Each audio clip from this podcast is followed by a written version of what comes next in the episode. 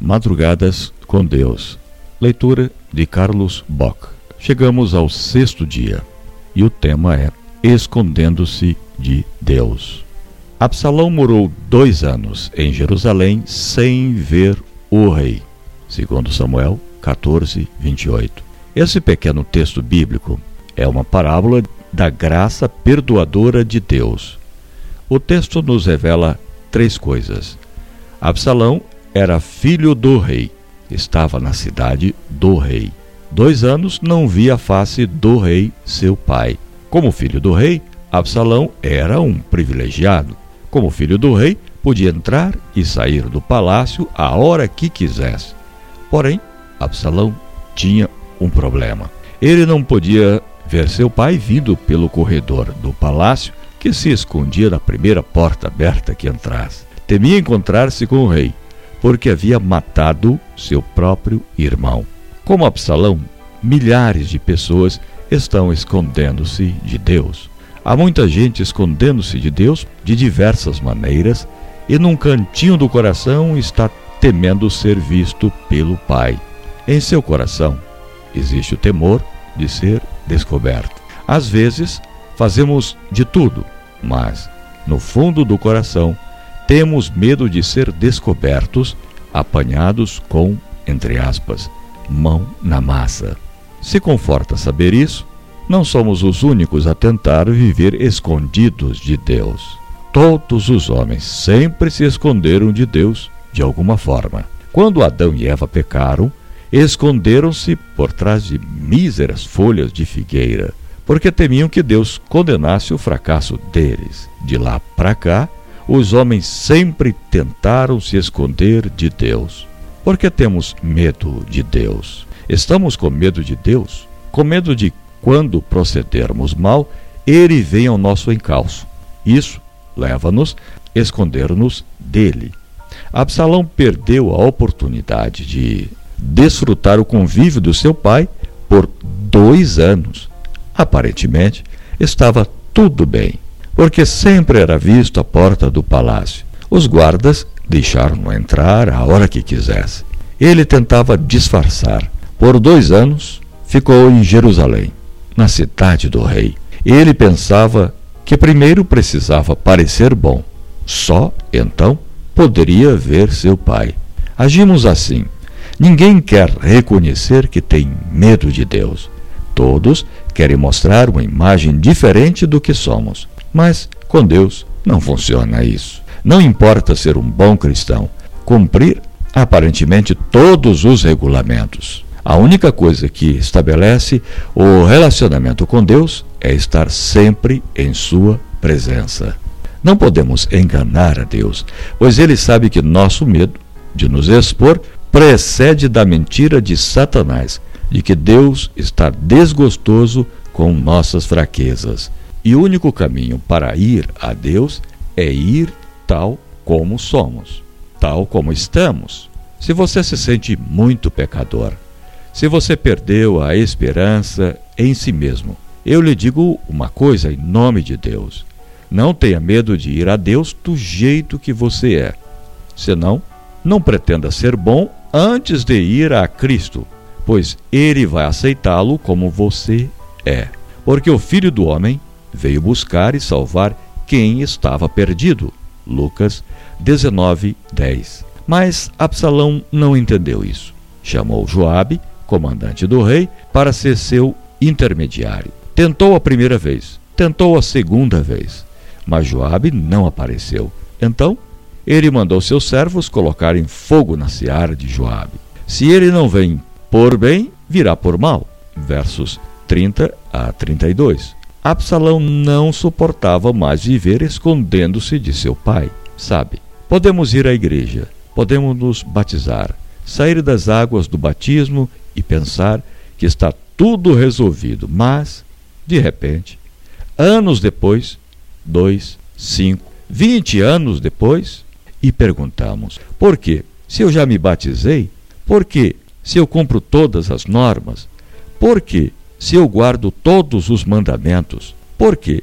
Se eu faço trabalho missionário? Por quê? Se eu devolvo meus dízimos? Por quê? se eu participo, se eu canto, por que eu sinto um vazio tão grande na minha alma?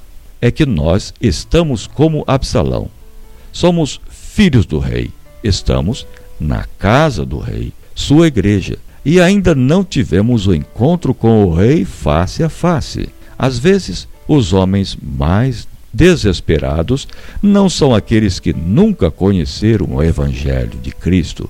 Às vezes, os homens mais desesperados são aqueles que um dia conheceram o Evangelho, conheceram a mensagem, a teologia, a forma, mas nunca se encontraram com Jesus pessoalmente.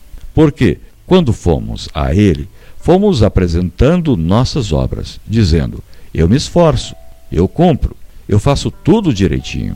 Dois anos depois, Absalão não suportava mais essa agonia. Ele precisava ver seu pai. Durante aqueles dois anos, conseguiu poder, mas não conseguiu preencher o vazio do seu coração culpado, a ponto de desejar morrer. Absalão preferia morrer a ter que continuar escondendo-se de seu pai. Sua dor era muito grande. A culpa e o remorso o atormentavam. Tenho visto isso no meu ministério. Tenho conversado com jovens que, aos olhos do mundo, parecem grandes e proeminentes, mas quando entram numa sala, derramam suas lágrimas e dizem: Pastor, me ajude. Eu tenho tudo. Estudo numa boa faculdade. Tenho muitos amigos, mas eu sinto um vazio na minha alma. O que está faltando? A resposta aparece no dia do encontro de Absalão e seu pai, o dia da sinceridade, o dia do perdão. Ele veste sua melhor roupa e se dirige ao palácio. Ele não deve ter dormido bem na noite anterior. Imagino que Absalão tremia. Tremiam suas pernas, tremia por dentro. Depois de dois anos, sem ver a face do rei, agora iria estar diante dele. Naquele dia, Absalão sempre autoconfiante, tremia de medo.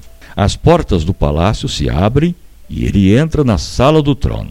Abaixa a cabeça e percorre o longo tapete vermelho. Quando chega diante dos degraus, não tem coragem de erguer os olhos e inclina-se aos pés do rei. Quando Davi viu o filho prostrado, ao invés de recebê-lo com uma chibata do severo castigo, deixa o trono vai ao seu encontro, ergue-o e o beija. Eu imagino que Davi, ao beijar seu filho, deve ter balbuciado: Meu filho, o filho, meu pai. Eu imagino que as lágrimas apareceram nos olhos de ambos. E em meio do temor que escancarava sua alma, Absalão saboreou o beijo do perdão. O rei beijou a Absalão. Verso 33. Veja, dois anos escondido com medo do pai. Era um jovem desesperado que queria ser perdoado e agora se inclina para receber a punição, mas recebe o abraço e o beijo perdoador. E quando Absalão inclinou-se diante do pai, representava a atitude que devemos ter. E quando digo que o homem precisa inclinar-se diante do pai, não é porque Deus quer humilhar ninguém, porque quando Davi viu o filho ajoelhado, ele não demorou dois minutos para pensar o que iria fazer. Ele estendeu a mão e levantou seu filho, abraçou e o beijou. Naquele momento, Absalão não era mais um filho infeliz. Agora, não temia mais nada. Era um filho perdoado. Era um homem diferente recebera a bênção do perdão. Hoje Deus está disposto a fazer um milagre em nossa vida. Basta ser capazes de inclinar-nos diante dele em confissão e arrependimento, dizendo: Ó oh Deus, eu sou esta miséria de homem que não presta para nada. Não adianta, não adianta o nome que tenho. Não adianta o cargo que eu tenho na igreja. Não adianta se eu canto no coral da igreja. Ó oh Deus, pela primeira vez na minha vida, eu me achego a Ti e confesso que sou um pecador. Durante toda a minha vida, eu me escondi atrás da imagem de um bom cristão.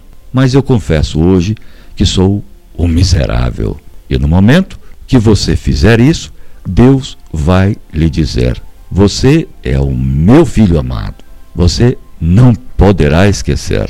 Não pretenda ser bom antes de ir a Cristo, pois ele vai aceitá-lo como você é. Quais foram as lições que você aprendeu hoje? Colocando em prática, Cristo está agora à porta do seu coração. Não precisa temer, ele não vai rejeitar você. Tome uma decisão. Fique em silêncio e diga para Deus: Senhor, Senhor Jesus, eu te abro meu coração. Durante toda a minha vida tenho estado escondendo-me de ti. Eu sinto que no fundo do meu coração há um vazio que nada preenche. Eu tenho tudo para ser feliz, mas não sou feliz. Por favor, ouve meu clamor, toma minha vida em tuas mãos. Querido irmão, querida irmã, que Deus te abençoe, que você possa ter um dia muito especial. Eu te espero na próxima madrugada.